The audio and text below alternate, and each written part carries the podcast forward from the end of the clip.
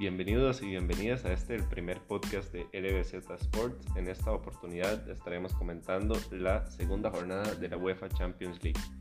En esta oportunidad con nuestro compañero Julián eh, va a estar ayudándome a mí en los comentarios y dando su opinión acerca de los encuentros de la jornada. ¿Qué tal Julián? Eh, muy bien, buenos días. Y sí, eh, aprovecho para decir que la idea del podcast la teníamos desde hace algún tiempo, pero no pudimos realizarla para la jornada 1, así que vamos a empezar ahora con esta jornada 2. Y de paso aprovecho también para presentar a mi compañero Luis Zamora. Un placer, Julián, estar con vos. Eh, bueno, primeramente quisiera escuchar tu opinión acerca eh, de los partidos del Grupo A. Ese Madrid eh, contra Brujas que en un principio todos pensábamos que iba a ser un encuentro de trámite para el equipo blanco y termina siendo más complicado de lo que pensábamos la mayoría por lo menos. En realidad yo no pensaba que, vaya, fuera a ser un partido de trámite porque el Madrid viene jugando mal. Por, o sea, podrán ir de primer lugar en la liga, pero el equipo viene mal. Tampoco pensé que fueran a verse con un 2-0 en contra tan rápido, pero no lo veía tan de trámite. Parece que el equipo no estaba preparado para jugar contra el Brujas porque los belgas eh, son un equipo que les gusta jugar defensivo, salir al contraataque y en este momento al Madrid le cuesta mucho eh, realizar su ataque posicional, les cuesta mucho tener el balón y tratar de crear peligro a partir de ahí. Entonces siento que no estuvieron muy bien preparados y el mal momento de los jugadores se está trasladando para la Champions y apenas fue que lograron sacar un empate. Sí, la verdad, bueno, como comentabas, las transiciones creo que fueron el principal detonante del primer tiempo del Madrid, ¿no? El, mal primer tiempo que realizó y la buena actuación y buena fortuna también del delantero Denis del Brujas. Porque, bueno, en dos jugadas circunstanciales, una con un rebote logra un gol bastante extraño y la segunda se le queda un poco atrás la pelota. Tiene buen estilo para definir. Sí, define, define bastante bien, bastante elegante. ¿Qué opinas del cambio de Courtois en la primera mitad? Bueno, yo creo que a todos cuando nos dimos cuenta que iban a sustituir a Courtois por Areola, pues nos sorprendió. La verdad es muy extraño por más, o sea, por no sin importar lo mal que está jugando el equipo, es muy extraño que cambien a un portero en medio tiempo y además pues no parecía que tuviera alguna lesión aparente. Pero bueno, ya después con el tiempo se informó en el parte médico que tenía una crisis nerviosa, ¿cierto? Eh, bueno, sí, se informó, pero al parecer no fue cierto, o al menos eso es lo que dice eh, el Real Madrid en su comunicado oficial que presentó esta mañana. Y lo que dice explícitamente es que Courtois tiene problemas eh, gastrointestinales. Bueno, eso es lo que informa el parte del Madrid. Ahora quiero hablar un poco del nivel de Modric. Eh, Luca parece estar decayendo mucho en nivel. No está siendo el Modric contundente, el de los pases precisos, el de los cambios de jugada y en los que en las transiciones rápidas del Madrid era el eje de arranque en la media cancha. Sí, es, es curioso porque Modric tuvo un 2018 espectacular. Para mí, personalmente, pues está bien justificado el balón de oro que ganó. Pero inmediatamente después de ese premio ha caído. O sea, tanto el Real Madrid como Modric en específico ha bajado muchísimo su nivel. Esta temporada Zidane eh, ha tratado de involucrar más a Cross en la salida y ha tratado de poner a Modric más como en tres cuartos, jugar más entre líneas y generar peligro pero es que el croata todavía no se encuentra, todavía no, no encuentra su verdadero nivel y sin duda es algo que está repercutiendo mucho en los resultados del Madrid. Y bueno, ni que hablar de, del segundo gol, que fue un error de Modric en salida. Y pues bueno. Bueno, en, en, en contraparte, creo que Zidane sí realiza una buena lectura del posicionamiento de Tony Cross, porque me parece que fue el mejor del encuentro. Eh, Tony tuvo el control total del partido en media cancha y supo adelantar al Real Madrid en cuanto a la claridad de la ofensiva, eh, me parece. Y Casemiro muy bien con sus cortes. También participó mucho en las jugadas ofensivas y fue una especie de motor para el Madrid en toda la cancha. Sí, me parece que Casemiro es un jugador bastante consistente. Siempre tiene actuaciones pues que no varía tanto su nivel, nunca juega pésimo, tampoco es que sea el mejor jugador del partido algunas otras veces, sino que él es muy consistente con su nivel. Y lo de Cross a mí me parece muy bueno. Si Modric no ha encontrado su nivel, Cross es todo lo contrario. Me parece que Cross está siendo el mejor jugador del Madrid esta temporada, que le ha venido muy bien a participar más en salida, los cambios de juego, incluso llegando al área. Me parece que Cross ha estado excelente y entre él y Benzema considero que son los que, los que han jalado del, del Real Madrid. Exacto. Bueno, ahora quería pasar a el análisis del partido del Paris Saint-Germain contra el Galatasaray o del Galatasaray contra el Paris Saint-Germain porque el partido fue llevado a cabo en Turquía. ¿Cómo analizas el resultado? Porque más allá del trámite del partido, creo que el resultado es muy beneficioso para el Paris Saint-Germain se coloca como primero del grupo y su perseguidor más cercano es el Brujas con solo dos puntos. Sí, me parece que la situación del París en este momento es muy positiva, muchísimo. Sin embargo, siento que no terminan de encontrar todavía su juego. Contra el Real Madrid jugaron muy bien, el 3-0 lo demostró, pudieron ser más goles. Pero en este partido contra el Galatasaray siento que se trabaron en cierto momento. Llegó, o sea, el Galatasaray un equipo que les dio el balón, se echó para atrás, similar a lo del Brujas con el Madrid. Y similar también a lo que le pasó al Madrid, al París le, le costó, le costó encontrar peligro, con la diferencia de que no tuvo tantos errores defensivos. Pero sí le costó crear peligro, se nota que les hace falta Neymar, que está sancionado. Y a final de cuentas, dominaron el partido, pero apenas sacaron un 1-0. Sí, me parece que Creo que la palabra correcta para definir el partido del Paris Saint-Germain es la falta de contundencia. Eh, tuvieron muchas llegadas, también es cierto que Muslera tuvo una actuación excepcional, eh, detuvo la mayoría de ataques del, del Paris Saint-Germain con buenos achiques y en su mayoría, bueno, fue el artífice de que el París no saliera con una ventaja más abultada. Por otra parte, Navas me parece que jugó un poco nervioso. Estaba dubitativo en sus salidas. No estaba tan concentrado como en un encuentro definitorio, como cuando Navas nos tiene acostumbrados a sacar lo mejor de sí. Creo que Keylor, si bien es cierto, no jugó mal, fue determinante, tuvo buenas atajadas. En lo que respecta al tema de salidas, eh, al tema del dominio del área, donde Keylor siempre ha sido una fortaleza. Creo que una de sus principales fortalezas junto con el achique y el posicionamiento es la salida que tiene, el juego de área. Me parece que no estuvo para nada correcto en el partido contra el Galatasaray. Y bueno, por dicha para nosotros los ticos y por dicha para él y para el Paris Saint Germain, no pasó a más. Nunca ninguna de estas situaciones incurrieron en gol o en alguna falta o en alguna jugada peligrosa. Sí, es que el tema es que, bueno, está cambiando de equipo. Llevaba muchos años jugando en España, acaba de llegar a Francia. Y eso implica también ciertos cambios. Eso también puede, tal vez sea que se sienta un poco más inseguro, todavía no conoce cómo juegan sus compañeros, los defensas que tiene al frente. considero, eso sí, que el partido de Kimpembe y Thiago Silva fue bastante positivo.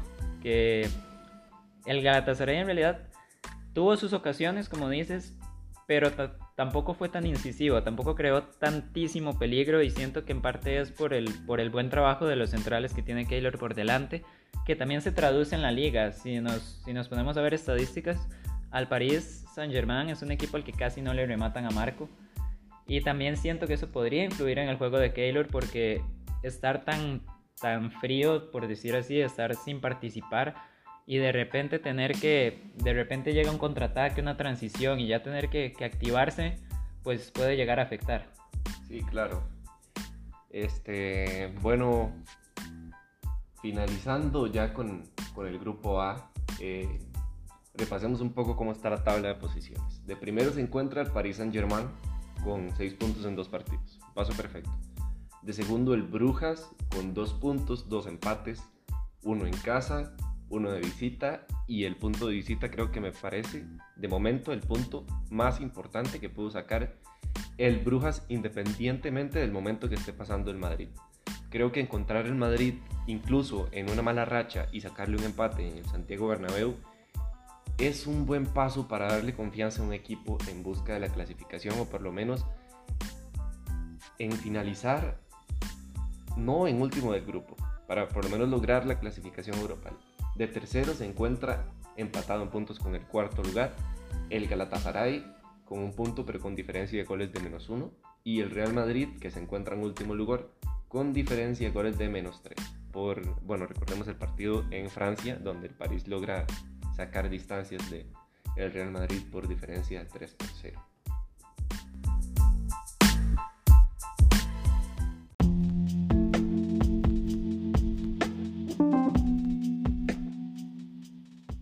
Bueno, seguimos con el podcast. Ahora vamos a hablar del grupo B y vamos a empezar con el partido que tal vez menos llamaba la atención, el de la Estrella Roja en contra del Olympiacos, en el que ganaron los serbios por marcador de 3-1 en casa.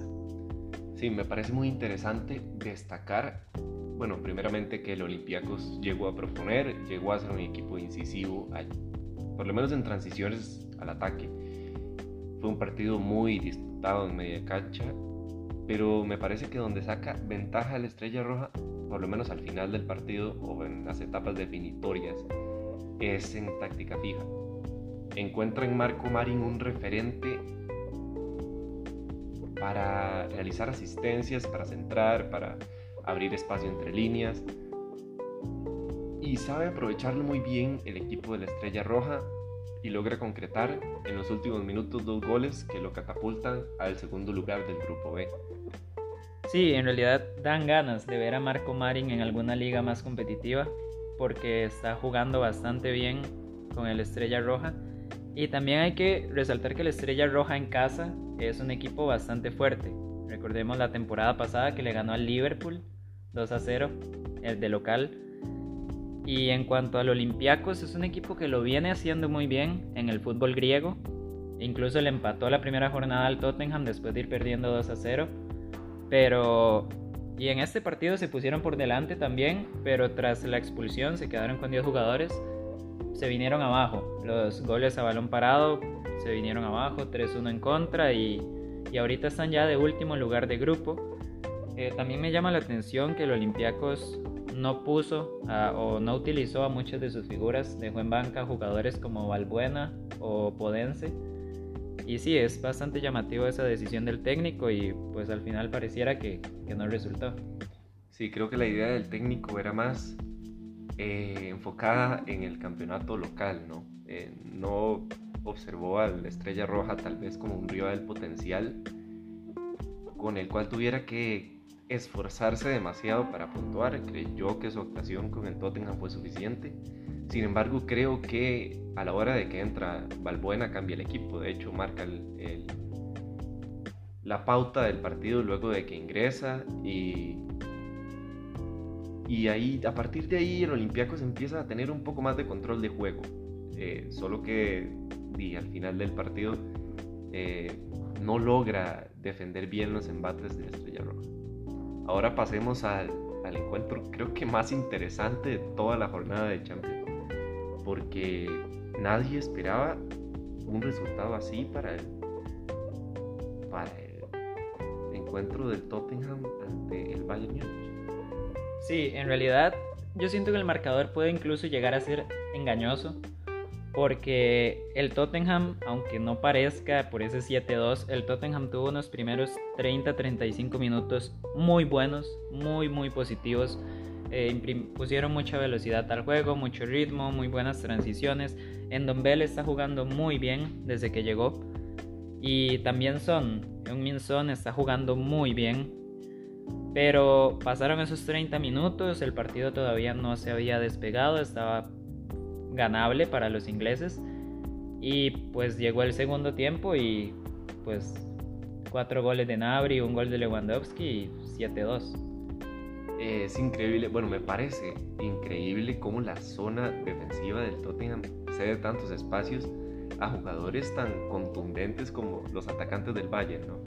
Creo que en Kimmich logran encontrar eh, un perfecto equilibrio entre defensa-ataque.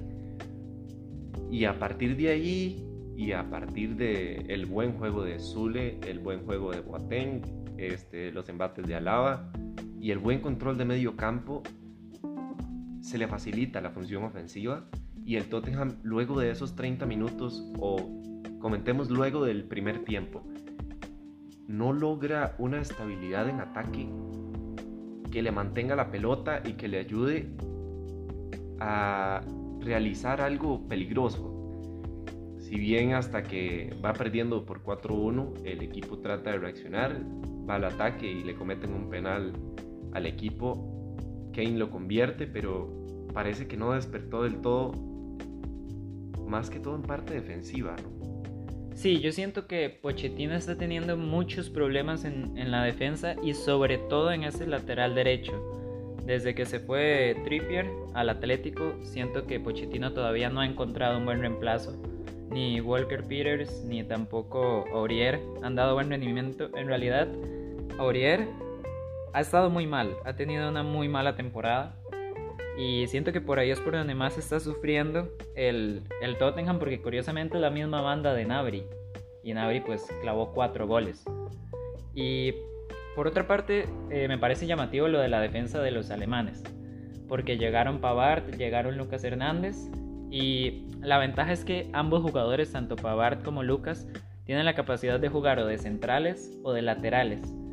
Y esto ha permitido que Kimmich en vez de jugar de lateral, esté jugando como medio centro.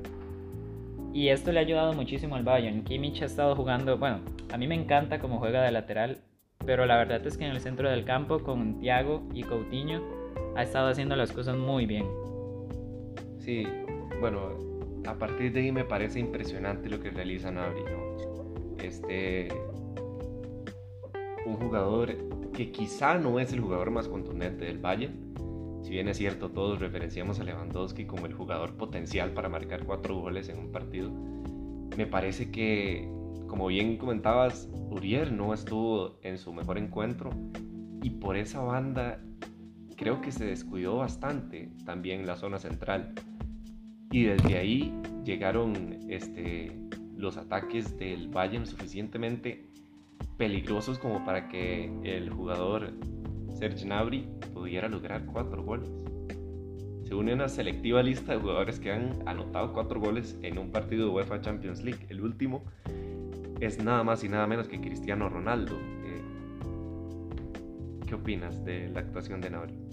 Me parece muy positiva. Los extremos del Bayern desde la temporada pasada vienen siendo el principal foco de peligro. Tanto Gnabry como Coman, que no tuvo goles, pero también tuvo un buen partido tanto Nabri como Coman vienen siendo muy importantes y no tienen un recambio en la plantilla. Son fundamentales para el Bayern. Y bueno, lo de Lewandowski, también dos goles en Champions, ya marcó la jornada anterior. En Liga lleva 10 goles en 6 partidos, es un récord de la Bundesliga. Y este Bayern de Kovac eh, se ha, bueno, ha cambiado ciertas, ciertas pautas, ahora presiona más, trata de jugar mejor con balón. Van de primer lugar en liga, de primer lugar en su grupo. Le ganan 7-2 al subcampeón, pero no creo que sea para dejarse llevar. El Bayern todavía no está, para mí, no está como candidato a llevarse la Champions. Todavía tiene mucho por trabajar. Pero bueno, los resultados siguen llegando. Y creo que no es un parámetro de medición igual el Tottenham, ¿no? Si bien es cierto, ahora pierde 7-2 en un partido con un resultado bastante engañoso Considero que con un planteamiento inteligente de Pochettino y si logra corregir los errores más que todo en la parte derecha de su saga, puede ir a Alemania y puede competir incluso por los tres puntos. Y bueno, ya finalizando con el grupo B, vamos a comentar cómo eh, está posicionada la tabla. El Bayern, pues con 6 de 6 puntos, ganó. En, bueno, le ganó al Tottenham y la, la jornada pasada venció a la Estrella Roja. De segundo lugar sigue la Estrella Roja con el gane ante el Olympiacos, 3 puntos. Y tercer y cuarto lugar, el Tottenham y el Olympiacos en ese orden. Los ingleses con un menos 5, o sea, tienen peor diferencia de gol que el Olympiacos, pero son tercer lugar porque al empatar de visita, de momento llevan ventaja en el duelo directo.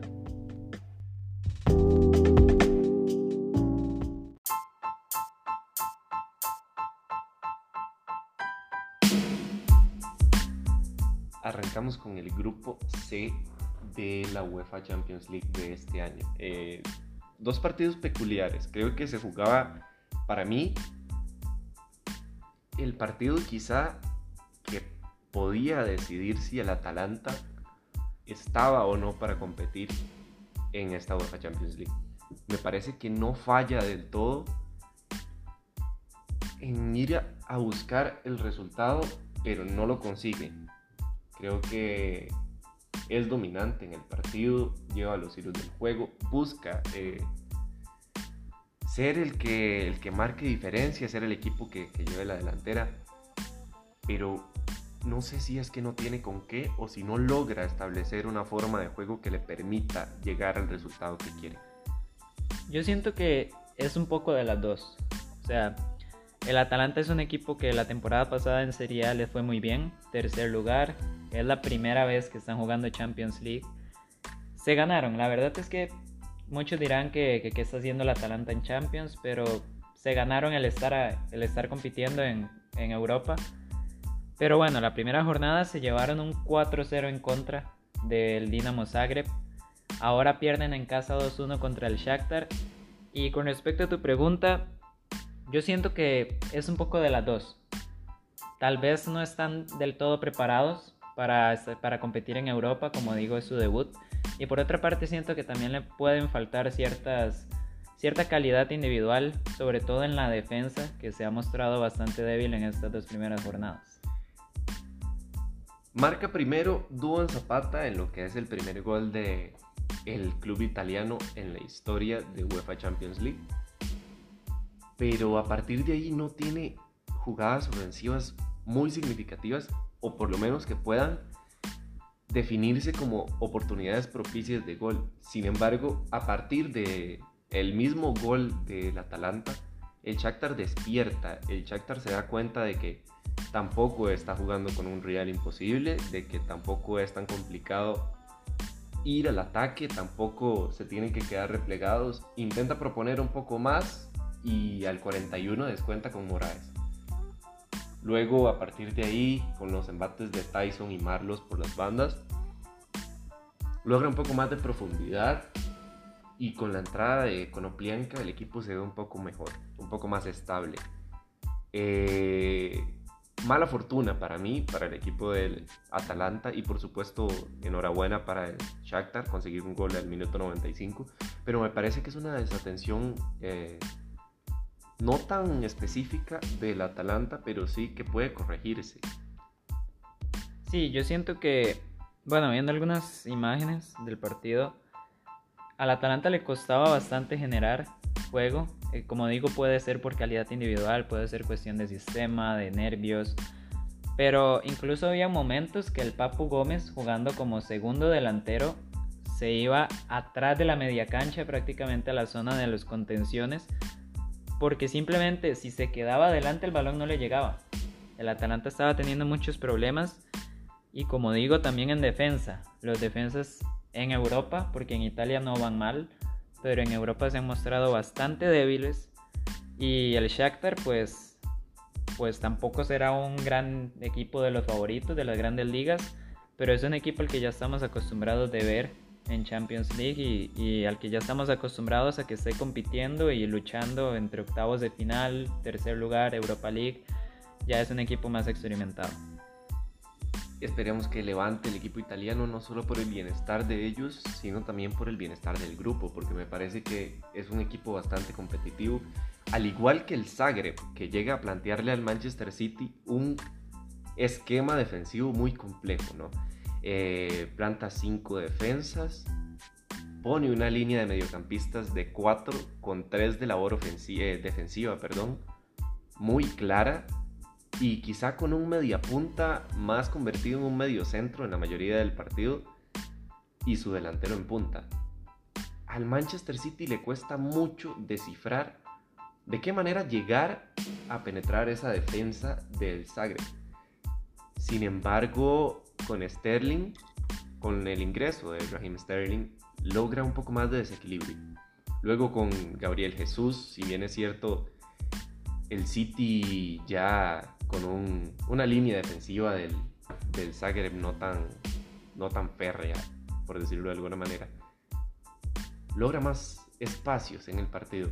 Pero creo que Sterling es el punto de inflexión acá, por lo menos para el Manchester City. Eh, del Zagreb no encuentro ninguna falla. Me parece que el planteamiento es perfecto para el ataque del City. Creo que un equipo como el Dinamo Zagreb lo que necesita son puntos, ya sea para su objetivo de clasificar o para su objetivo de no terminar como último en el grupo. Y creo que un planteamiento defensivo bueno puede generarle un punto ocasional o quizá con una contra loca o una contra fuera de lugar logre conseguir tres puntos. Pero, ¿cómo, cómo ves el partido? Sí, eh, quiero empezar con el Dinamo Zagreb porque personalmente es un equipo que, bueno, la temporada pasada le fue bastante bien en Europa League, eh, para aquellos que no siguen tanto la Europa League. Y también eh, es un equipo que le ha ido muy bien en la UEFA Youth League, que es por decir así la Champions League juvenil sub-21. Al Dinamo Zagreb le ha venido yendo muy bien en Europa, no en Champions, pero sí en las demás competiciones menores. Y, y ya lo está demostrando. Le ganaron 4-0 al Atalanta, muy superiores. Y casi, casi, pues se puede decir que le sacan un empate al City.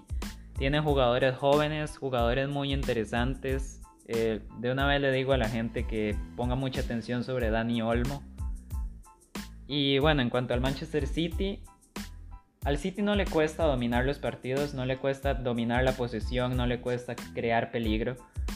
Pero sí siento que hay un punto que les va en contra en este partido y es que el City necesita de Raheem Sterling o Kevin De Bruyne. Siento que ellos son los que crean el peligro. ¿Qué te parece? Me parece bastante acertado, más que todo la parte de De Bruyne. Eh, cuando De Bruyne no juega, el equipo se cae. Cuando Kevin estuvo lesionado la temporada anterior fue precisamente el tiempo en el cual el City atravesó una especie de mini crisis y cuando Liverpool se despegó más en la tabla junto con la lesión de Fernandinho, por supuesto.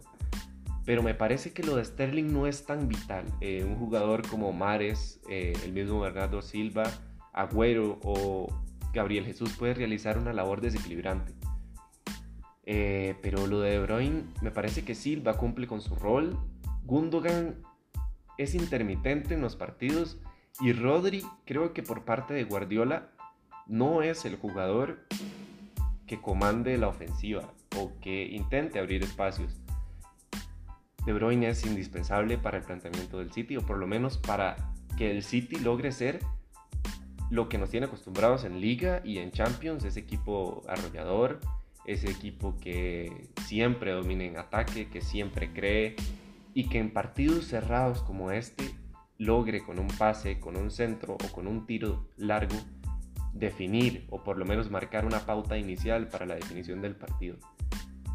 Eh, ¿Qué te parece si repasamos el grupo, las estadísticas del grupo y cómo está en este momento posicionado el equipo del City? Sí, bueno, en primer lugar tenemos al Manchester City con 6 de 6 puntos también, le ganó al Zagreb, le ganó al Shakhtar. De segundo lugar tenemos un empate entre el mismo Dinamo Zagreb y el mismo Shakhtar, con 3 puntos cada uno en victoria sobre el Atalanta. Pero el Zagreb tiene una mejor diferencia de gol, tiene un 2 sobre un menos 2 de los ucranianos. Y bueno, pues el Atalanta todavía no ha logrado puntuar en su debut.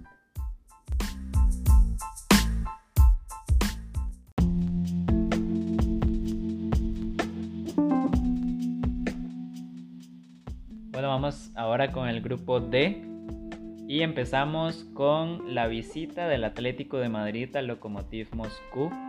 2-0, victoria para los de Simeone y pues siguen con paso firme, goles de Joao Félix y de Thomas Partey. Me parece importante remarcar que, bueno, por lo menos de parte del equipo ruso, sí hay una disposición de ir al ataque se respeta al rival, por supuesto, no se puede regalar espacios en ataque contra un rival tan importante como el Atlético de Madrid, pero creo que lo intenta.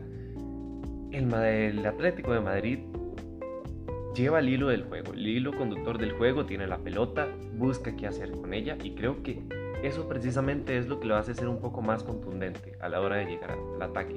Un muy buen partido de Joao Félix, que junto con Diego Costa logró un, un entendimiento, por decirlo así, muy adecuado para, para la lectura, digamos, del partido en su momento. Las situaciones de quiebre que el, el Atlético de Madrid capitaliza son las idóneas para que el partido se ponga donde ellos justamente quieren ponerlo. Me parece que ese es el punto de quiebre inicial, por lo menos, del encuentro. Sí, bueno, introduciendo un poco al, al Lokomotiv, eh, es un equipo que se repliega bastante bien. Como tú, dices, como tú dices, el Atlético fue el que manejó la posición en el partido. Pero el Lokomotiv es un equipo que se siente cómodo así. Es un equipo que repliega bastante bien, ya lo demostró la jornada anterior cuando ganaron en Alemania. Y, y me gustaría resaltar la figura de Krikowiak, que hace algún tiempo pues jugaba en Sevilla, era bastante conocido. Eh, llegó a Rusia, ha cambiado su juego, ya no juega como medio centro, ahora es un interior con más presión, se encarga de ir a presionar más arriba y es que esa es otra de las características de los rusos, que presionan muy bien. Son muy buenos presionando, son muy buenos jugando sin balón y agarran, hacen una transición y, anotan. Ese es el estilo de juego de ellos. Buen partido de, de Tomás Partey. Logra un equilibrio en media cancha el equipo eh, español, que es prácticamente culpa de, de Tomás un buen rendimiento defensivo, buena labor ofensiva. Le cae un gol, que bueno, no es el jugador más esperado para todos por marcar un gol, pero siento que es quizá un premio a la buena temporada que está teniendo el, el jugador africano. Sí, em, bueno, para mí lo que está haciendo Thomas Tony Cross perdón, en el Real Madrid eh, lo está haciendo Thomas para el Atlético. La temporada que está teniendo es espectacular. Está siendo indispensable para mí, para el equipo de Simeone. Recupera, distribuye. Es, es muy completo lo que está haciendo Thomas. Y en cuanto al Atlético, también me parece un partido bastante positivo. Estuvieron muy sólidos, mostraron una buena imagen que ya era necesario. Y como, dijiste también, Joao Félix jugó mejor, participó más me parece que el hecho de tener dos delanteros delante como Diego Costa y Morata le ayudó mucho, no tener que ser el segundo delantero. Y pues sí, el Atlético sigue firme, ya pues bueno, suma cuatro puntos tras un empate con la Juventus, pero todo perfila bien para los colchoneros. Hablemos un poco de ese encuentro que llega a plantearle el Bayer Leverkusen a la Juventus en Turín. Me parece muy interesante el planteamiento de los alemanes. Llegan totalmente con la disposición de hacerle un partido de tú a tú al equipo Bianconeri. Havertz quizá no tiene el partido esperado por los alemanes y no logra desequilibrar tanto la defensa que ya de por sí es muy difícil de desequilibrar de la Juventus.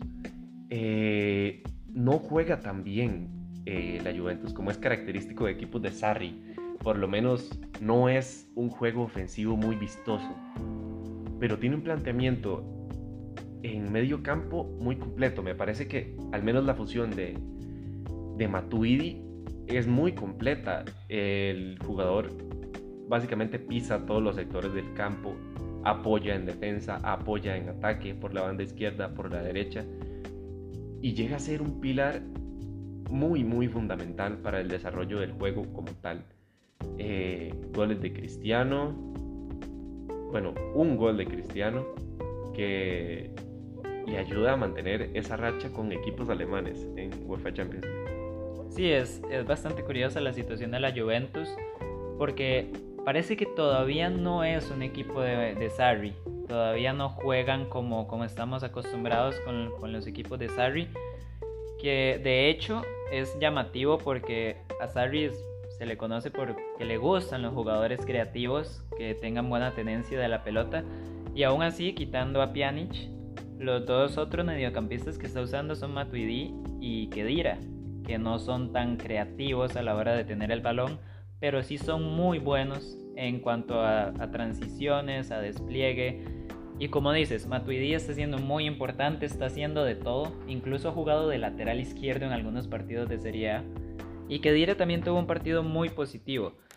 Me parece que la idea de Leverkusen de jugar de tú a tú no está del todo mal, porque ofensivamente tienen mucha calidad, pero defensivamente el Bayern Leverkusen no anda bien. Es un equipo que está muy mal y es muy inseguro atrás. Recordemos que Jonathan Tah, el referente defensivo del Bayern Leverkusen, sufre una lesión hace unas pocas semanas en el campeonato alemán.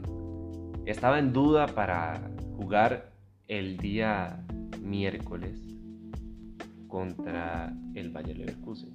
Sin embargo, decide el entrenador incluirlo y comete un error garrafal, por lo menos en el primer gol de Higuaín. No logra despejar bien la pelota y a partir de ahí el, equipo llega a ser menos contundente en ataque, el equipo llega a perder presencia en el partido y creo que Ta no se enmenda del error. Eh, sigue dubitativo en sus salidas, no es el Ta fuerte, él está dominante en zona defensiva por arriba y a la hora de salir.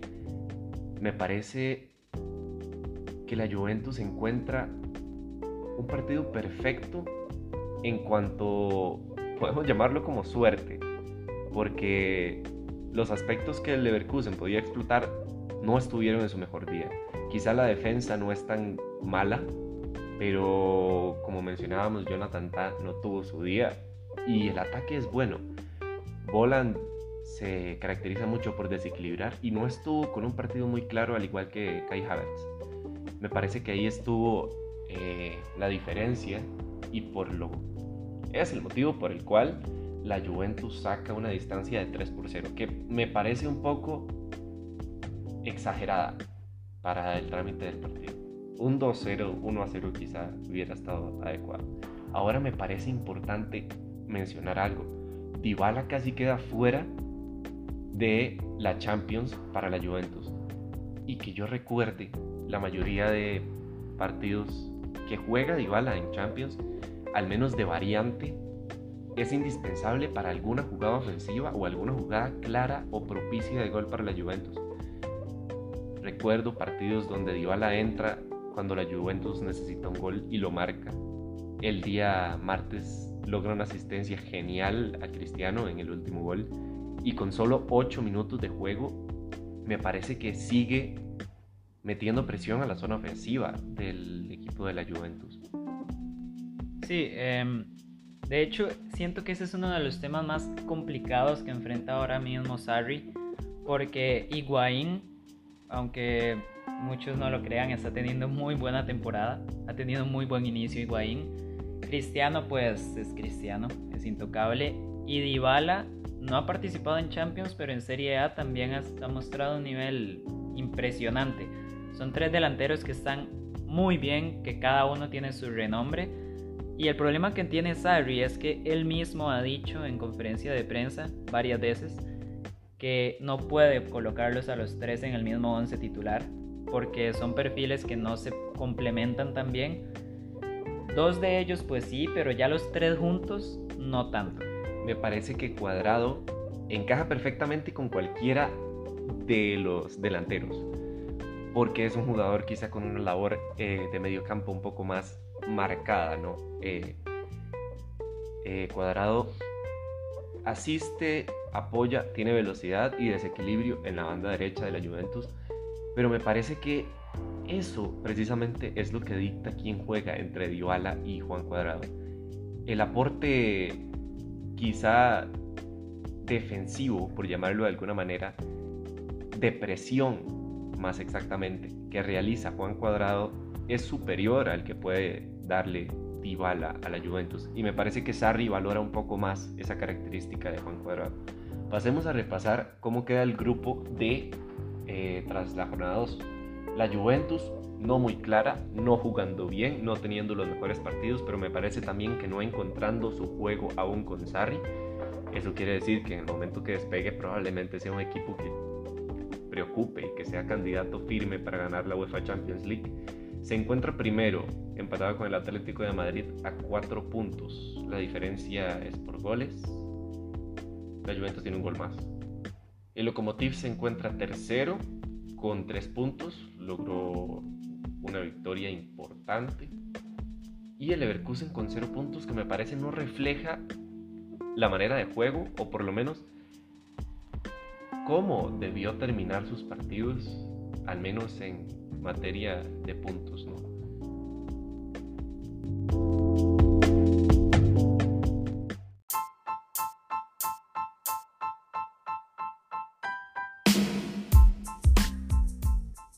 Volvemos con la segunda mitad de la jornada, los partidos jugados el día miércoles. Y empezamos con el grupo E, el grupo del Napoli, el Liverpool, el Salzburg y el Genk. Empecemos analizando ese partido tan interesante que plantea el Napoli en su visita a Genk. ¿Qué te parece el resultado más allá de, las formas de juego? Me parece que Ancelotti eh, sigue probando jugadores, sigue probando alineaciones en este partido no sale Mertens como titular, que es, pues ha sido para mí el mejor jugador que lleva el Napoli en la temporada. Y no sale como titular. Eh, utiliza Fabián más adelantado, juega Irving Lozano de titular. Pero al Napoli se le trabó mucho. No se esperaba para nada que el Napoli fuera a empatar en Bélgica. De hecho, se esperaba que ganara fácil, ganara sencillo. Pero es que se trabaron, se trabaron y no lograron generar peligro. 0-0. Creo que el Napoli sufre mucho de esa inconsistencia, al menos en alineaciones que presenta, ¿no? Si bien es cierto, tiene una delantera muy poblada con extremos y delanteros polifuncionales, que cualquiera puede jugar mejor que el otro, a excepción quizá de Milik, que es más un 9 de área pero a partir de ahí me parece que la inconsistencia de formaciones del Napoli le pesa. Le pesa que un partido juegue Irving Lozano, le pesa que al otro no juegue y juegue Insigne y pasa lo mismo con Mertens, con Milik. Me parece que para que el Napoli llegue a crear un poco más de enlace ofensivo, un poco más de profundidad, tiene que definir un equipo titular o al menos un equipo más estable de lo que está actualmente. Porque si bien es cierto, ni en liga ni en Champions encuentran ese equilibrio de ofensiva, ¿no? Ahora, hablemos del, del partido que plantea alguien. No es el partido más vistoso, tampoco es el partido más defensivo que puede llegar a plantear. Me parece un partido muy extraño, muy trabado. Eh, no genera mucho en ataque, si bien es cierto, tiene tres remates directos, pero el Napoli tampoco le saca tanta diferencia, ¿no? Tiene dos o tres remates más a lo largo del partido. Me parece que fue un partido muy aburrido a la vista y de un análisis muy interesante, porque creo que está tan cerrado el encuentro, pero no es por actuaciones defensivas memorables de los equipos, sino más bien por una falta de creación, me parece, o una falta de ideas, eh, tanto en media cancha como en ataque. Sí, es que en realidad el Henk jugó directamente, o sea, el, juego del Henk fue no dejar jugar al Napoli. Les ensuciaron el partido, no los dejaron hacer lo que les gusta y al final les terminó saliendo bien. Porque el Genk es un equipo que viene mal en la liga local, van de séptimos en, la liga belga, que pues tampoco es la más competitiva. Pero llegaron a hacer su juego, se sabían inferiores, llegaron a incomodar y el Napoli, como digo, se, se pegó, no supo qué hacer, no supo cómo reaccionar. Partido flojo de Milik, por cierto. Y pues el Napoli saca un punto, pero más que ganar un punto se siente como que pierde dos. Hablemos un poco de los tres goles que marca el Salzburg en el estadio más complicado del último año en Europa. Y ante la defensa más, bueno, con rendimiento más positivo en el último año. Me parece que el Liverpool estuvo muy bien en ataque. Su media cancha no fue un pilar importante en este partido. De hecho, estuvo muy floja. A Vignaldum se le vio muy borrado del partido. No apareció, no tocó la pelota. No fue importante en la ofensiva del Liverpool, pero tampoco en la presión tan constante que lo vemos generalmente eh, al holandés. Jordan Henderson tuvo un partido para el olvido, por lo mismo fue sustituido por Milner y me parece que es ahí donde el Liverpool empieza a tener un poco más de control de juego. Cuando sale Henderson, Milner ingresa, perdón, tiene un poco más de conciencia según lo que Klopp le, le aporta al conocimiento de lo que está aconteciendo en el partido y a partir de ahí cambia un Liverpool dibujado por jugadores como Minamino que increíblemente dribló a Van Dijk dos veces en el mismo partido y en el mismo eh, tiempo, en la misma mitad. Es interesante, si bien jugó mal eh, Van Dijk, no, no, no lo digo por desestimar la participación del, holandés, tuvo 19 recuperaciones en total a lo largo del partido, pero creo que Joe Gómez no fue la mejor elección que pudo hacer eh, Jürgen Klopp. Eh, según la lectura del partido que, bueno, podemos hacer nosotros el día de hoy. Sí, en realidad yo creo que es un partido que deja claro que Joe Gómez no está para ser titular. No está para ni como lateral derecho porque Arnold pues está teniendo ya año y medio sensacional. Ni Matip, que ha tenido muy buen rendimiento a la par de Van Dyke. Y bueno, en cuanto al partido, el primer tiempo del Liverpool es excelente. Para mí puede que sea el mejor primer tiempo de toda la jornada, los mejores 45 minutos de un equipo en toda la jornada, porque el Liverpool fue espectacular. Mané, Firmino, Salah pues siguen generando peligro. Dos, dos asistencias de Firmino. Dos asistencias de Firmino y en el segundo gol un rebote tras un tiro de Firmino termina en gol de Mohamed Salah. Sí, exacto. El, el Liverpool es un equipo que estuvo impresionante. Se fue 15 minutos y castigó el Salzburg. Eh, Minamino, Wang son jugadores muy peligrosos, muy rápidos. Haaland no empezó como titular por, por una enfermedad, aún así entró de cambio, no llevaba ni 10 minutos y ya había marcado un gol. Y ahí fue donde Liverpool se dio cuenta que el partido no estaba fácil, que el rival no era para nada sencillo, ya le, le habían remontado un 3-0, un 3-3, y ahí fue donde, donde volvieron a recobrar pues las, las ideas, volvieron a, ponerse serios, por decir así.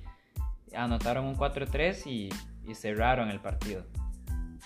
Me parece muy destacable la labor de Firmino en el partido. Firmino es, para mí, el delantero más infravalorado del mundo.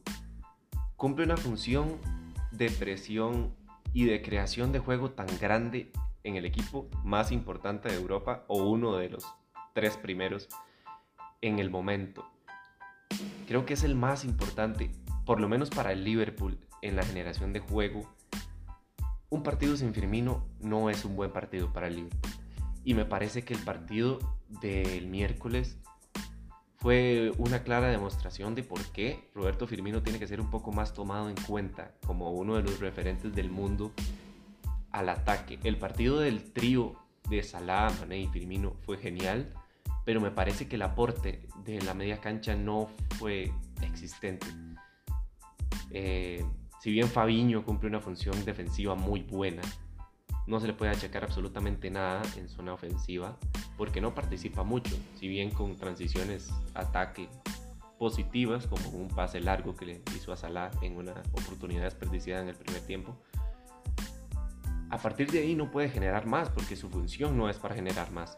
Pero un Wijnaldum que viene siendo utilizado para ser quizá un enganche eh, con Firmino y de llegada para el Liverpool, no tuvo un partido claro.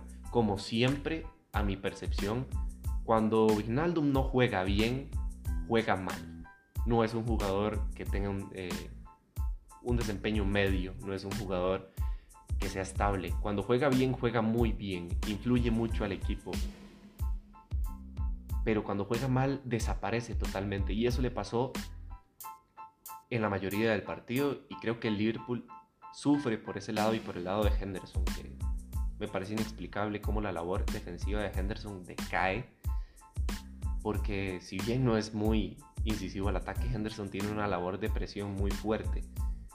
Eh, y a partir de ahí creo que el Salzburg toma confianza, se da cuenta de que el partido no está perdido totalmente.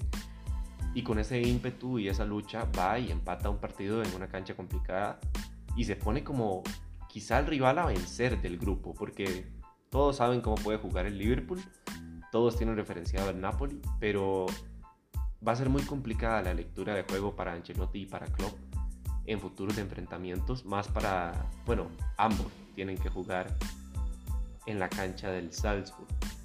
Sí, en realidad el, el Salzburg, al igual que el Dinamo Zagreb, es un equipo que en, en ligas menores, en Champions League juvenil, viene siendo excelente, viene dando muy buenos resultados y de hecho el primer equipo tiene varios jugadores jóvenes muy interesantes. El que destaca pues obviamente está siendo Haaland y es un equipo que domina en liga, gana la liga austríaca pues prácticamente sin oposición alguna. Eh, lo ha venido haciendo muy bien en Europa League. Y es un equipo que, al igual que el Zagreb, repito, ya se está demostrando, ya la gente lo está empezando a ver, está empezando a conocer a algunos jugadores. Es un proyecto de, Red Bull, al igual que el Leipzig. Incluso se intercambian jugadores entre ambos equipos. Y son de estos proyectos que yo siento que son muy importantes para el fútbol porque generan, generan talento y dan de qué hablar. Porque ahora con la actuación del Napoli en Bélgica, cuidado y el Salzburg no les llega a ganar la siguiente jornada. No, y además de eso, creo que va a ser difícil para un equipo como el Napoli y el Liverpool pellizcar puntos en Austria. Más que todo para el Napoli que aún no encuentra una estabilidad de ataque eh, me parece que el Liverpool sí es un poco, un poco bastante más definido en ataque. Y ya todos conocemos los referentes que tienen. Quizá en algún mal partido una actuación individual puede llegar a sacar la tarea para los Reds. Pero el Napoli parece no tener un referente. Y creo que eso es lo que está costando eh, para el equipo italiano. Y creo que a partir de ahí es que el Salzburg tiene posibilidades de clasificación para mí junto con el Liverpool o junto con el Napoli.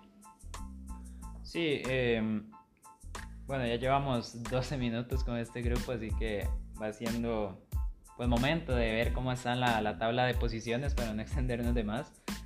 Y bueno, en primer lugar tenemos al Napoli con 4 puntos. Recordemos que le ganó la primera jornada al Liverpool, como ya viene siendo costumbre. Y bueno, el empate de esta semana. En segundo lugar tenemos el empate a tres puntos entre el Liverpool y Salzburg, con el Liverpool de segundo lugar por, justamente por el resultado directo.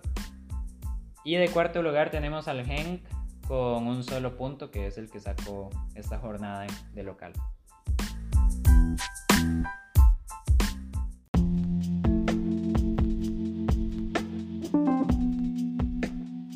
Continuamos con esta fase de grupos, vamos ahora con el grupo de la muerte, el grupo F.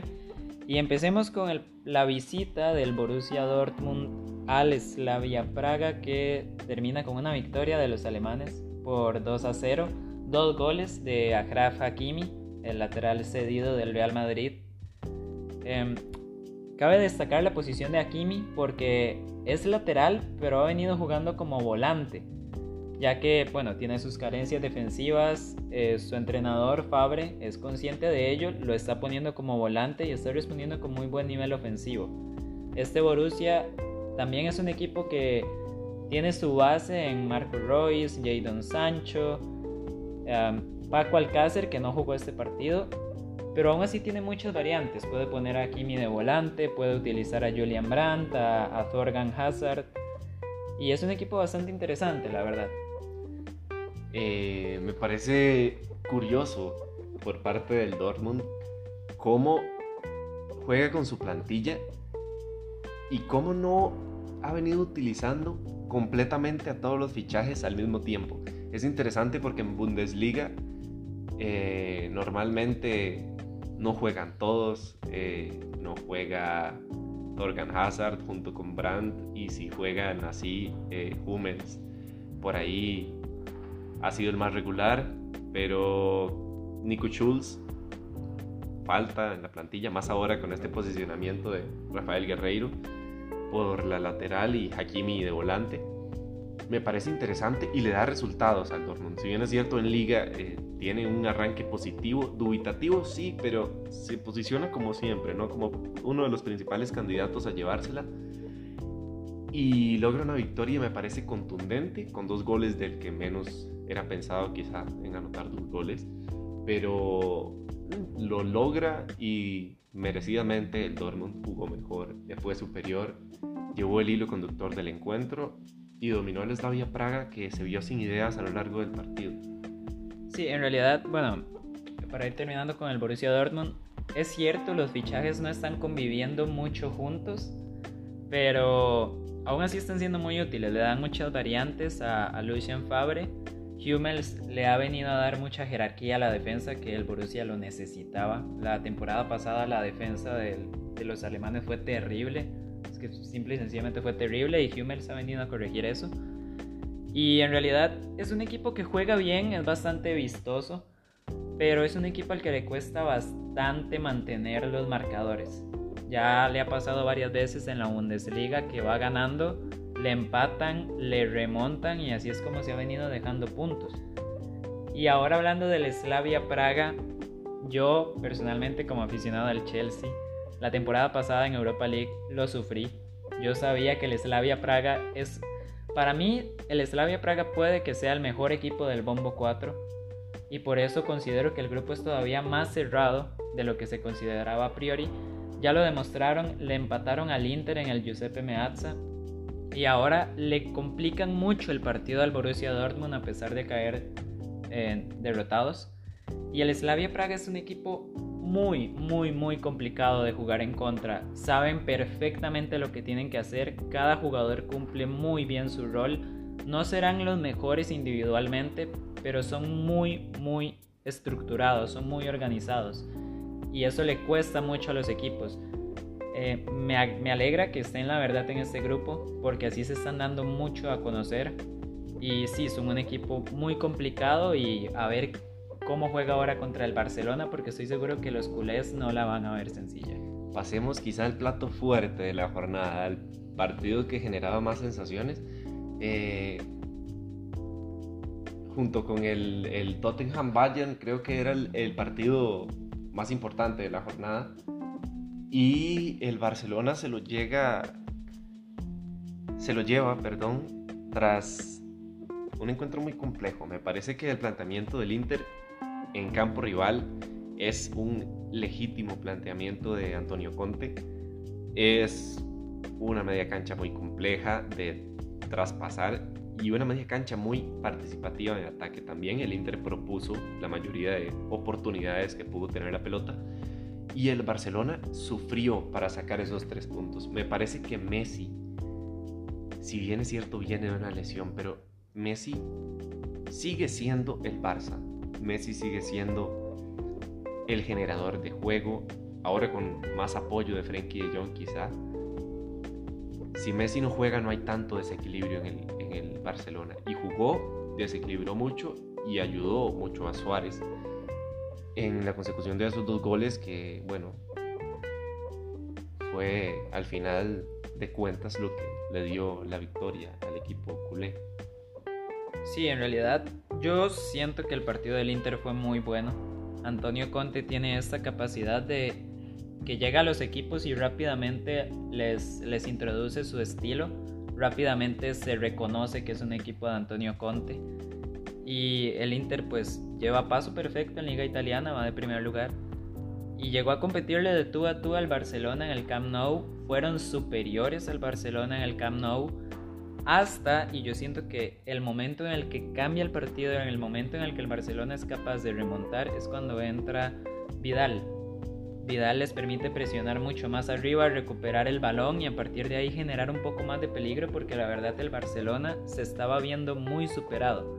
La salida de balón del Inter es muy buena. Los centrales, Skriniar, Godín, eh, Brozovic y Sensi en la media le dan muy buena salida de balón.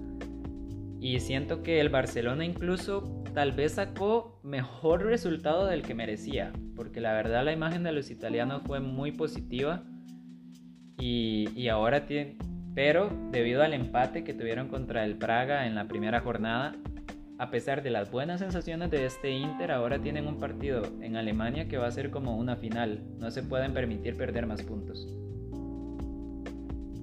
Continuamos. Estaba analizando un poco acá la alineación del el Inter de Milán. Y me encuentro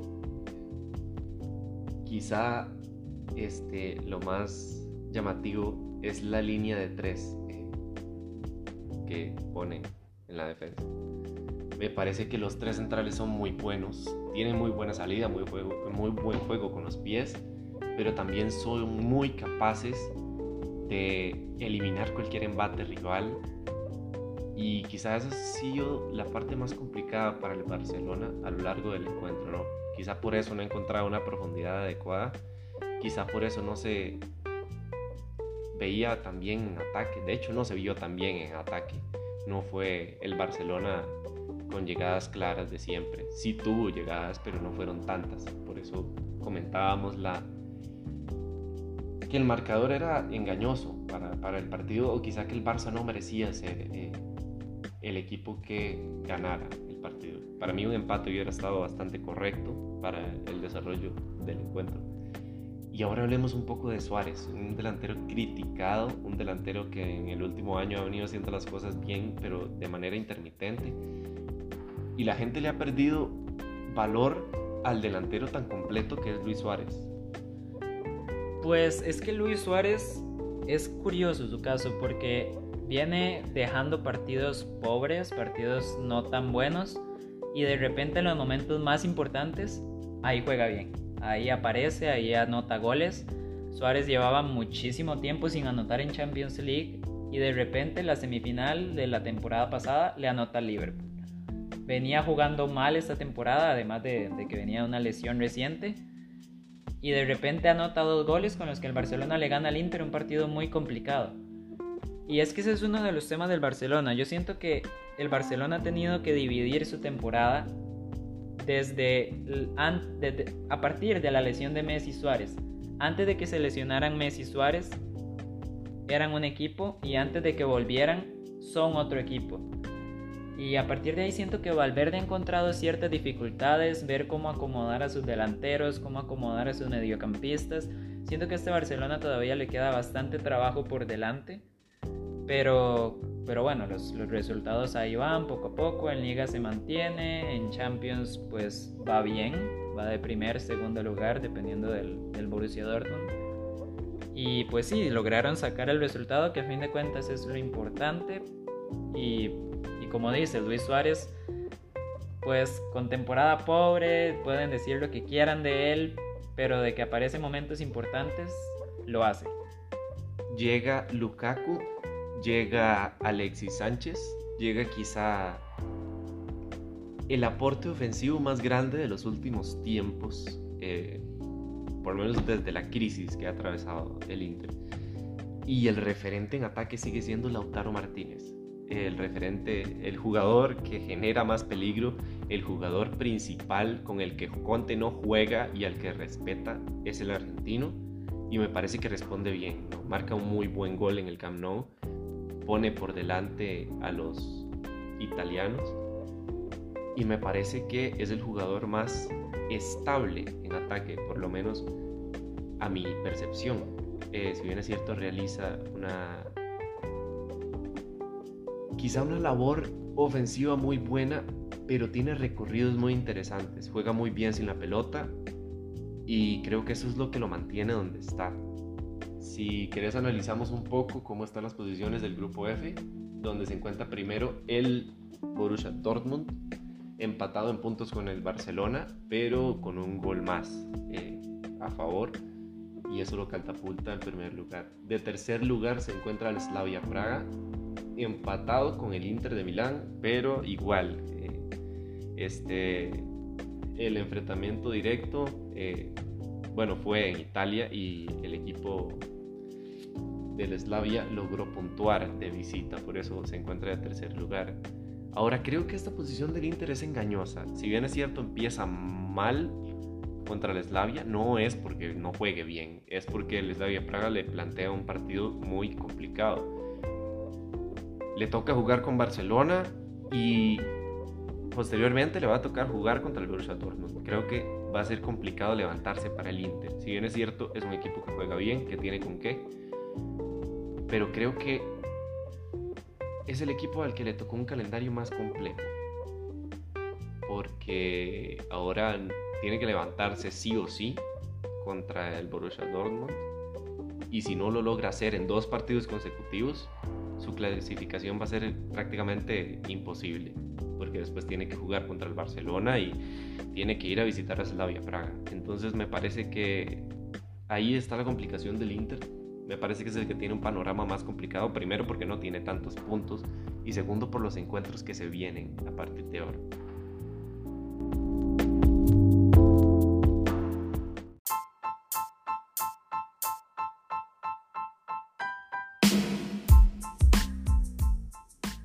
Comenzamos con el análisis del grupo G de, bueno, por lo menos en esta segunda jornada de la UEFA Champions League que nos deja dos resultados interesantes. Eh, pierde en casa el Leipzig, sorpresivamente, bueno, al menos para mí, y el Zenit logra mantenerse como un equipo que a priori no era el, top 2 del grupo, pero eh, llega en una posición que deja a los rivales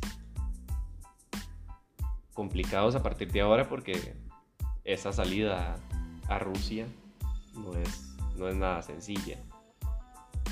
Pues sí, em, en realidad el Zenit, al igual que el Lokomotiv, son equipos que juegan parecido, son equipos que se sienten más cómodos sin balón que con balón. La diferencia es que el Zenit no presiona tanto, el Zenit espera al error rival y cuando recupera el balón lo que hace es que juega directo no trata tanto de salir jugando si no puede, sino que busca inmediatamente a, Artem Siuba, que es su delantero centro, muy, o sea, que es muy bueno, es muy, muy alto, muy fuerte, es muy bueno para bajar los balones.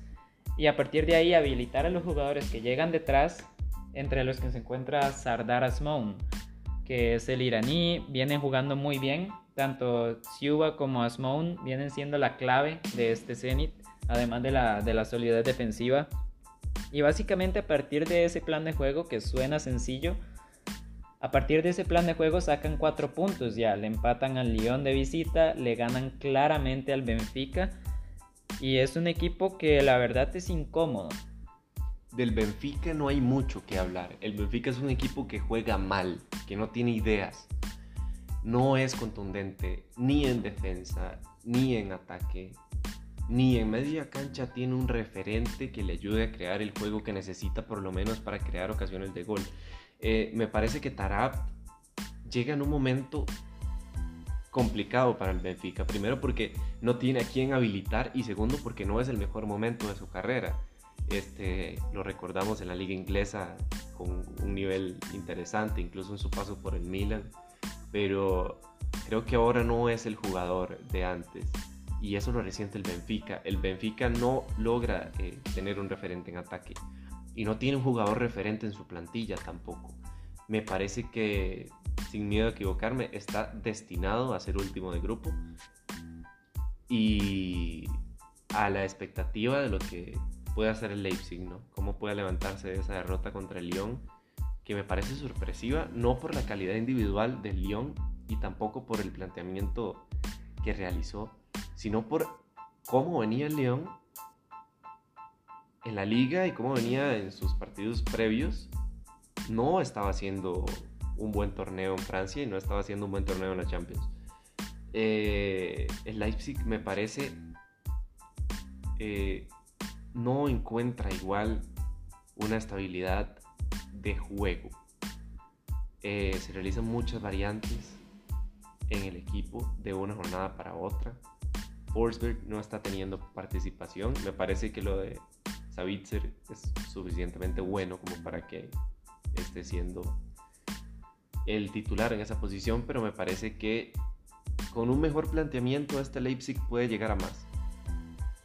Sí, para mí, el, bueno, el Leipzig para mí, desde que llegó Nagelsmann esta temporada, ha venido rotando mucho, ha venido cambiando mucho los sistemas, cambiando mucho los jugadores partido a partido, porque así es Nagelsmann. A él le gusta mucho adaptarse al rival y parte de esa adaptación es, es cambiar jugadores, cambiar esquemas según lo que quiera el rival. Ahora, a mí también me sorprende muchísimo eh, la derrota en casa de Leipzig porque ha venido teniendo buena temporada, le ha jugado de tú a tú al Bayern, ha estado compitiendo la liga perfectamente y el Lyon es todo lo contrario, el Lyon en liga incluso su entrenador está en peligro de que, de que lo despidan porque el equipo ha estado muy mal. No produce ataque, la defensa tampoco es tan sólida como podría esperarse pero llegan a Alemania, plantean un partido donde le ceden el balón al Leipzig, prácticamente los dejan hacer lo que quieran con balón y a partir de ahí lo que buscan es transiciones, lo que buscan son contraataques y ahí es donde se le complicó mucho el partido a los alemanes. El Leipzig es un equipo de partidos abiertos, de partidos donde haya que correr mucho, de ritmo muy alto, pero es que no se había encontrado con un partido de este tipo. Un partido en donde el equipo rival está completamente encerrado, donde tienen que crearse sus propios espacios y se vio que el equipo no está acostumbrado, no se siente cómodo jugando contra un rival así y el Lyon con todas sus dudas, con todo su mal momento, termina sacando un resultado muy, muy, muy positivo. Destacar la labor de Depay, ¿no? creo que tras la salida de Nabil Fekir y de Tangay Ndombele, es el referente más importante del, del club, si ya no lo era antes. Eh, creo que en comparación con, con Fekir, eran los dos jugadores más importantes, por lo menos en la parte ofensiva y de creación de juego, porque Depay no solo es el delantero que anota goles, es el delantero incisivo, el que realiza diagonales, movimientos interesantes, el que crea espacios y el que es muy bueno controlando la pelota, eh, asistiendo a sus compañeros. Logra un gol tiene un buen partido y me parece que es el jugador quizá más importante en la victoria de el Lyon sobre el Leipzig.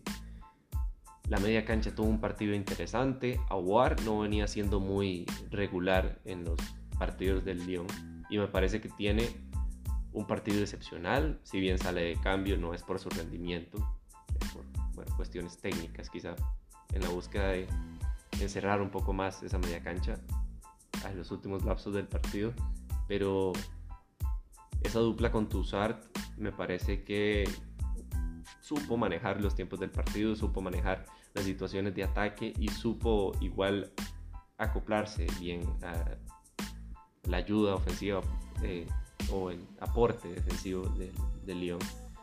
Y creo que es parte importante de la victoria. Ahora, creo que no genera mucho el equipo de, de Leipzig en este partido, particularmente, no, no en la liga ni en, ni en general. Creo que es un partido donde Klosterman y Alstenberg no tienen mucha profundidad en ataque. Por lo mismo que comentabas antes, ¿no? Por la posición defensiva que tenía el, Lyon. Y Savitzer no, no tiene claridad ofensiva. Por lo menos en cuanto a visión se refiere, no, no, logra realizar ese pase de gol, ese desequilibrio interesante que puede llegar a ser un jugador con la calidad de él.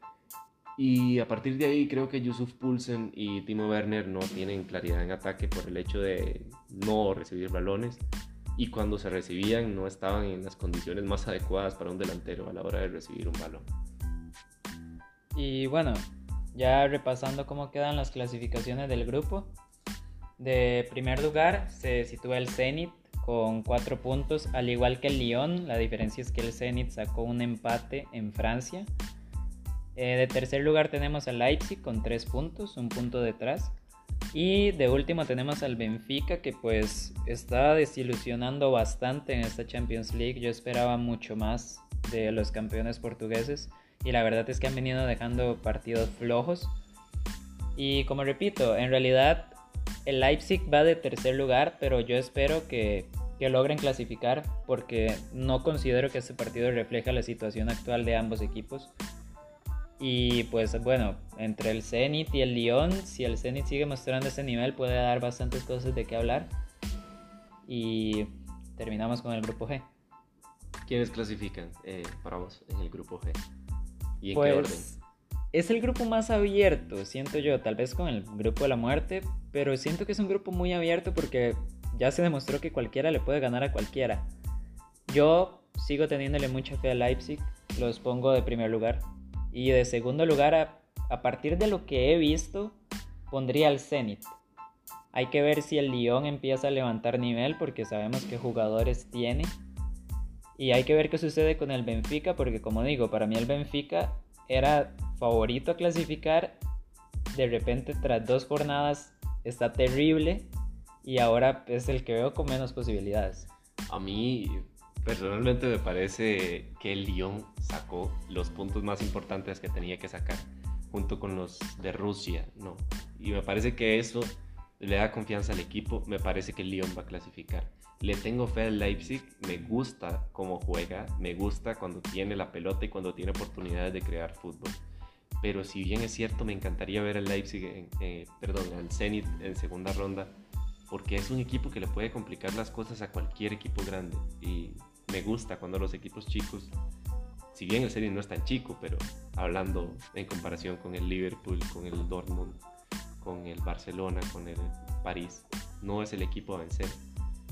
Me gusta me gusta la idea de que clasifique el Zenit y me gustaría ver quizá el Zenit dando un batacazo en octavos de final, pero creo que el Lyon y el Leipzig van a ser los clasificados del grupo.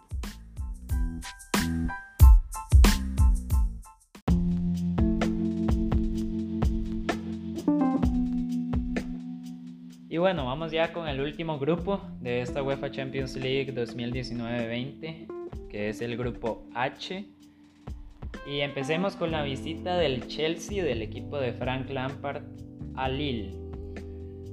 Complicado, más complicado de lo que se pensaba para el equipo inglés. Sin embargo, creo que el Lille es un equipo a tomar en cuenta no como competidor eh, claro a clasificar, sino como un equipo del cual se puede hablar de pellizcar puntos a los líderes, eh, al menos en casa, al menos en Francia. Eh, tiene referentes defensivos como Cefonte, eh, juega bien en medio campo, crea juego, si bien es cierto no es muy claro, porque no tiene referentes ofensivos tan buenos o tan de renombre, pero por ahí en algún momento puede llegar a sacar un empate o complicar a cualquier equipo de los de arriba de la tabla me parece interesante eh, el Chelsea. No viene teniendo la mejor temporada de la vida, pero es un equipo relativamente estable en Premier. Lleva un paso regular y en Champions se nota que tiene ideas de juego más que en Premier. Si bien es cierto, este, la Premier League es un equipo con es una liga con equipos más, más complicados, más diferentes y con planteamientos defensivos más complejos, creo.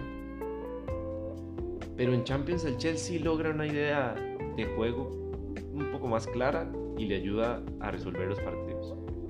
Sí, para mí el Chelsea tiene un aspecto clave que es que no pudo fichar esta temporada y además de eso se fue Hazard, que era su jugador más importante. A partir de esto llega Lampard con nuevas ideas, un nuevo proyecto y básicamente tiene que reconstruir el equipo a base de jugadores cedidos, jugadores jóvenes o jugadores de la liga menor. Ahí es donde aparecen Mason Mount, Tammy Abraham o Tomori. Ambos han sido muy buenos para el primer equipo. Eh, Abraham ha marcado muchos goles, marcó en este partido. Tomori ha sido muy positivo en la defensa central, ha dado mucha seguridad porque pues el punto débil, el punto débil de este Chelsea es la defensa. Y Mason Mount, aunque ha bajado un poco su participación, sigue siendo muy importante para, para ese último pase, esas asistencias, esos goles. Ahora, en cuanto al Chelsea, pues las sensaciones son buenas. Las sensaciones de Lampard son bastante buenas. El equipo es muy vistoso, es un equipo al que le gusta sencillamente alocar, descontrolar los partidos, tener partidos muy abiertos, pero es que eso también lo hace más propenso a tener errores en defensa. Y pues sí, el Lille se mostró como un equipo no tan sencillo como podría esperarse. Víctor Osimen es un delantero también a tener en cuenta. ¿Y qué, qué puede decir al respecto? Me parece bastante acertado que, que bueno, eh, tomando en cuenta que el Chelsea no pudo eh, fichar en el mercado de fichajes anterior,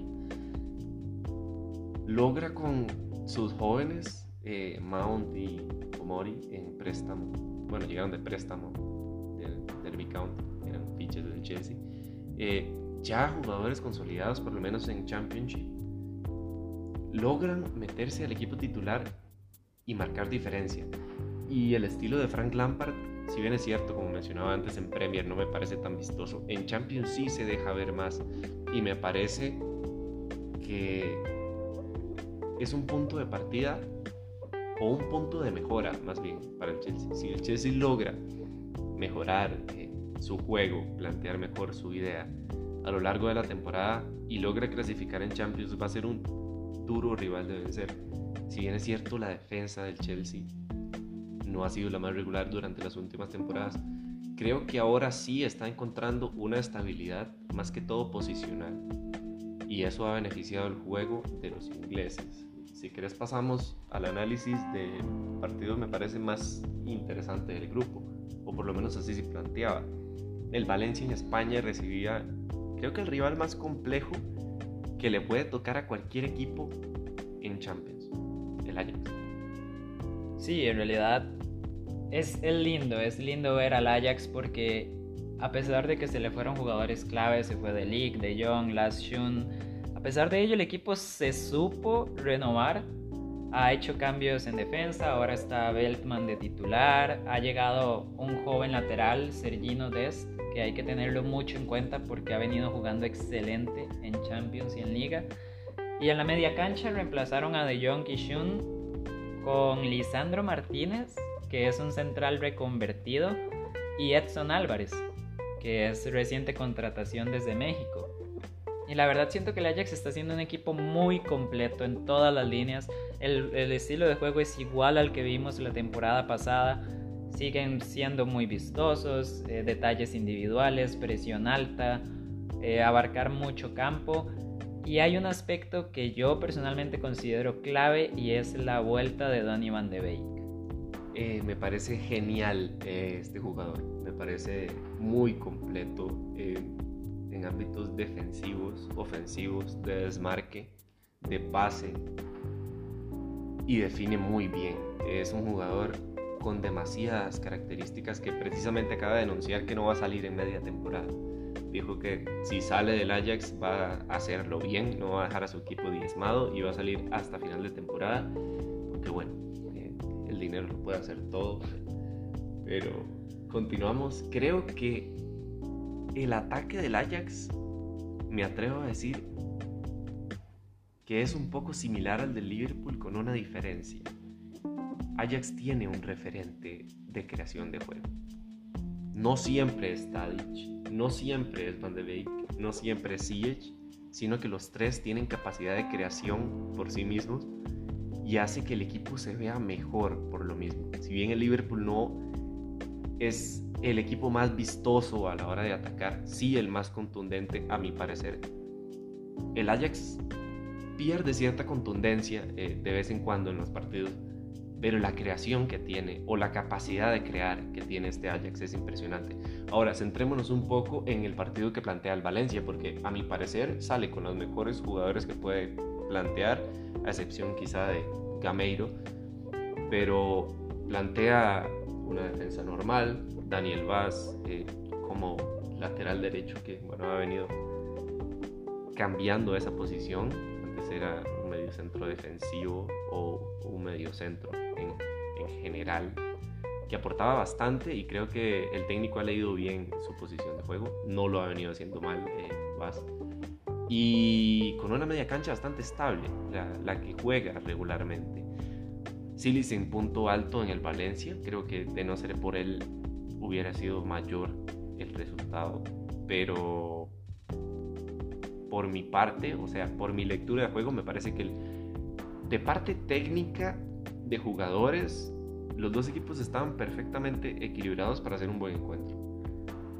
Sí, en realidad el, el Valencia hay un, hay un caso y es que inexplicablemente hace ya semana y media, 15 días, el Valencia destituyó a Marcelino eso es muy sorprendente porque el Valencia es otro equipo. Desde que llegó Marcelino agarró al equipo de la parte baja, lo metió en Champions League, lo hizo campeón de Copa del Rey y de repente lo destituyen, llega Albert Celades y Celades trata de introducir su propio sistema, trata de jugar 4-3-3, se da cuenta que no funciona, el Valencia empieza a perder partidos, empieza a bajar en la liga y no le queda de otra que usar el mismo esquema de, Marcelino, que es el 4-4-2. Me parece interesante porque recientemente escuché una declaración eh, que decía que Marcelino fue cesado por no cumplir objetivos de, de la temporada anterior. Yo no sé hasta qué punto el Valencia no cumplió objetivos. Si bien es cierto, llegó a semifinales de Europa League, no logró avanzar pero ganó una Copa del Rey a priori contra el equipo que menos podría ganar una Copa del Rey. La sacó adelante. En Liga, si bien es cierto, no fue tan mal, logró clasificar a Champions League. Entonces yo considero muy extraño eh, el hecho de que Marcelino haya sido cesado. Ahora, eh, el Ajax juega ofensivamente de manera muy este, inteligente. Los jugadores son muy listos. Y no solo los delanteros ni los mediocampistas. Me parece que Nicolás eh, Tagliafico perdón, es punto alto en el Ajax, al igual que Blind, Beltman y Dest. Todos cumplen un rol ofensivo muy importante y de salida al equipo también. Eh, Edson Álvarez llega a cumplir un rol protagonista tal vez. Eh, pierde un poco de calificación en el partido, quizá por ese penal, me parece un poco tonto eh, la manera en la que incurre en falta. Pero a partir de ahí es un gran partido por parte de todos los jugadores del Ajax. Hasta el portero, ¿no? Hasta en el portero encuentra un equilibrio total. Onana tiene buenas participaciones en Champions League. Evita los embates de cualquier equipo que juegue en contra del Ajax. Y a partir de ahí es el primer atacante del, del Ajax. Y creo que la relación entre todos los jugadores titulares o suplentes del Ajax es genial. No me refiero a la relación eh, personal, por supuesto que no tiene absolutamente nada que ver, sino a la relación en el campo. La relación que establecen, por ejemplo, Van de Beek y Tadic es muy buena. Eh, se enlaza muy bien con Promes y me parece que incluso sin Neres jugando no se nota la diferencia de ofensiva en el Ajax. Eh, ¿Qué opinas? Sí, en realidad siento que el Ajax es que simplemente el esquema de juego, estos jugadores ya tienen tan claro lo que tienen que hacer, dónde deben moverse que por eso logran seguir jugando igual a pesar de los traspasos. Son un equipo muy completo en el sentido de que todos saben la idea de juego, todos están dispuestos a jugar por el equipo y, me parece excelente. La verdad es que los, los de arriba, CJ, eh, Tadic, Neres, Promes, son impresionantes y bueno, tú dijiste que uno de los jugadores más infravalorados es Firmino.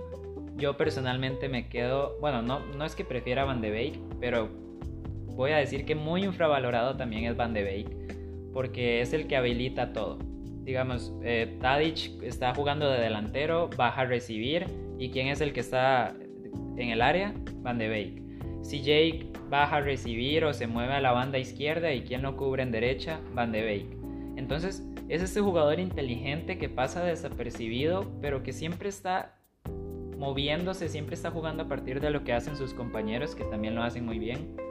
Y pues bueno, el Ajax lleva 6 puntos, lleva una imagen muy buena, mejor de lo que se esperaba. Y, la verdad es, son muy buenas noticias para el fútbol europeo en general. Y bueno, ya para ir repasando la tabla de posiciones. En segunda posición, ya bien comentabas que el Ajax está primero con 6 puntos, 6 de 6, 0 eh, goles en contra, me parece un dato bastante positivo. Bastante positivo para los cambios defensivos que tuvo el Ajax. Eh, si bien este, se fue de Lee y por ahí tuvo unos cambios en, en media cancha, se supo adaptar bastante bien y no ha logrado recibir gol. Eh, el Valencia se encuentra en la segunda posición con tres puntos, al igual que el Chelsea. Eh, sin embargo, el Valencia logró puntuar en Inglaterra, con lo cual se coloca segundo y de último lugar está el Lille. Me parece que es un equipo que no va a lograr clasificar, que está en la Champions no de trámite, porque si bien se mereció estar ahí, la partida de Pepe la sufrió mucho el, el Lille creo que no es un equipo que tenga referentes ofensivos. Me parece que es un equipo que puede complicarle a cualquiera y que el equipo que quiera clasificar en este grupo tiene que vencer al Lille.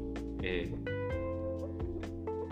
a partir de ahí creo que damos por finalizado el podcast del día de hoy. Eh, en general, en conclusiones generales, me parece una jornada positiva, una jornada de sorpresas. Si bien es cierto, ningún grande cayó de manera sorpresiva.